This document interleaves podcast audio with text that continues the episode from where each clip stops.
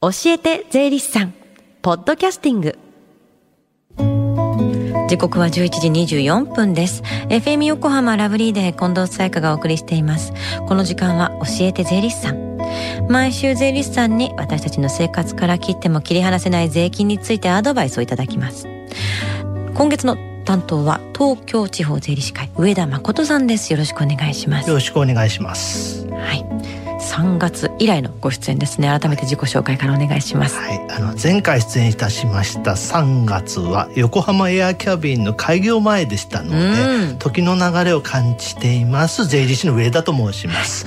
今月から2ヶ月間担当させていただきます、うん、新型コロナが落ち着いてきましたので毎週近所のテニススクールに行って汗を流しております、うん、リスナーの皆様に税金について分かりやすく説明させていただきたいと思いますのでよろしくお願いいたします。お願いします。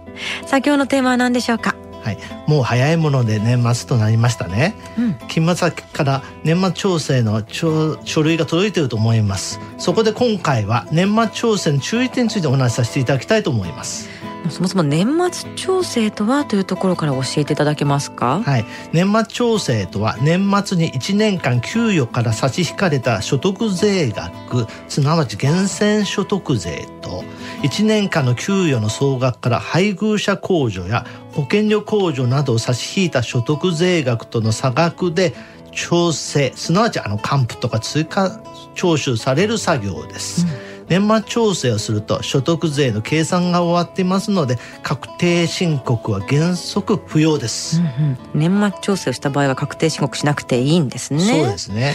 では年末調整の注意点を教えてください、はい。従業員は年末調整する際に勤務先に提出する書類が主に3つございます。1つ目は配偶者控除や扶養控除、一人親控除、家父控除などを受ける場合の扶養控除等申告書です。扶養控除等申告書は年末調整を受ける場合は扶養親族がいなくても勤務先に提出が必要です。うん年末調整を受けるには扶養控除と申請書を勤務先に提出しないといけないんですね。そうですね。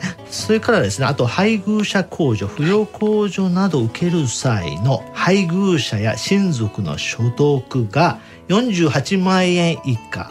給与収入のみの方の場合は年収103万円以下が条件です、ただし配偶者控除や配偶者特別控除を受ける場合は本人の所得が1000万円以下が条件です。なるほど。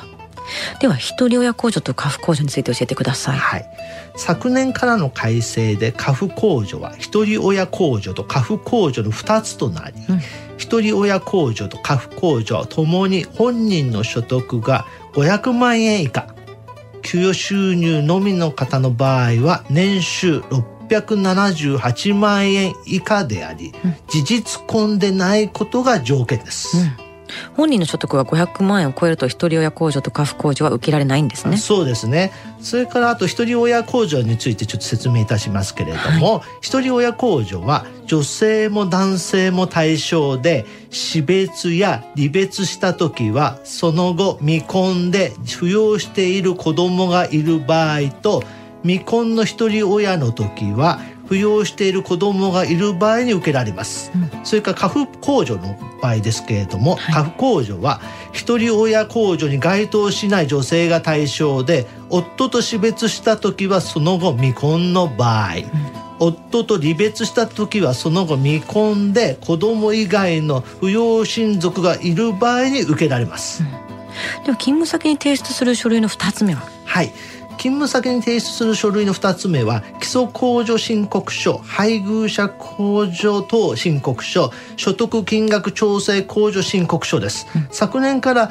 あの基礎控除もですね本人の所得2500万円以下が以下が対象となりましたので基礎控除を受けるためには基礎控除申告書を勤務先に提出する必要があります、うん基礎控除を受けるには基礎控除申告書を提出必要がある。そうですね。次にあの所得金額調整控除について教えてください。はい。所得金額調整控除は昨年からの改正で新設されたもので、はい、年収が850万円を超える方で23歳未満の扶養親族や特別な障害のある方がいる場合は所得が軽減され年末調整を受けることができます、うんでは勤務先に提出する書類の3つ目は？はい。勤務先に提出する3つ目として生命保険料や地震保険料などを払っている場合の保険料控除申告書です、うん。その際生命保険料や地震保険料控除などの証明書を勤務先に提出が必要です、ちなみにイデコ、まあ、個人型か確定拠出年金も小規模企業共済等掛け金控除ですので、はい。保険料控除申告書の対象となります。なるほど。イデコも保険料控除申告書の対象なんですそうです。ねはい。他に注意点ってありますか？はい。医療費控除やとかふるさと納税などの寄付金控除あと初初年度の住宅ローン控除は年末調整では受けられず、確定申告をする必要がございます、ただし2年目以降の住宅ローン控除は年末調整で受けることができます、はい。あと今年から押印廃止により勤務先に提出する年末調整に関する申告書に印鑑を押す必要がなくなりました。ああいいですねさあそして最後にお知らせです教えて税理士さん年明け1月11日火曜日の放送ではリスナーの皆さんからの質問に答えていただけるんですねはい、そうです。あの、例えばですね、今年定年退職をしたけれど、うん確定申告は必要か。親が亡くなり相続税の申告は必要かなど今気になってる税のこと何でも聞いてくださいねはい。税理士さんに質問があるということ、方は、lovely.fmyokohama.jp、l-o-v-e-l-y、アットマーク、fmyokohama.jp までメッセージを送ってください。質問メール採用された方にはサイン入りステッカープレゼントします。そして聞き逃したもう一度聞きたいという方、このコーナーはポッドキャスティングでもお聞きいただけますよ。FM 横浜のホームページ、または iTunes ストアから無料ダウンロードできますので、ぜひ、ポッドキャスティングでも聞いてみてください。番組の SNS にもリンクを貼っておきます。この時間は税金について学ぶ教えて税理士さん。今日のお話は年末調整の注意点についてでした。上田さんありがとうございましたありがとう。ございました Deep inside your ears still lingers on fading sound of footsteps, so clear to hear whenever I find you with empty beer bottles in your hand. I see someone four years old staring back at me. Once you told me you don't know who you are. There are pieces of you lost somewhere along the way. And you've been searching hopelessly in a wrong place. Cause they have always been with you from the very start. So many years you haven't been yourself.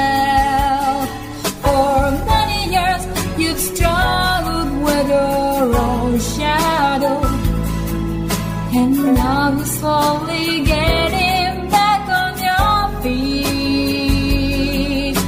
Slowly, slowly. For many years you haven't been yourself. So many years you've struggled with your own shadow.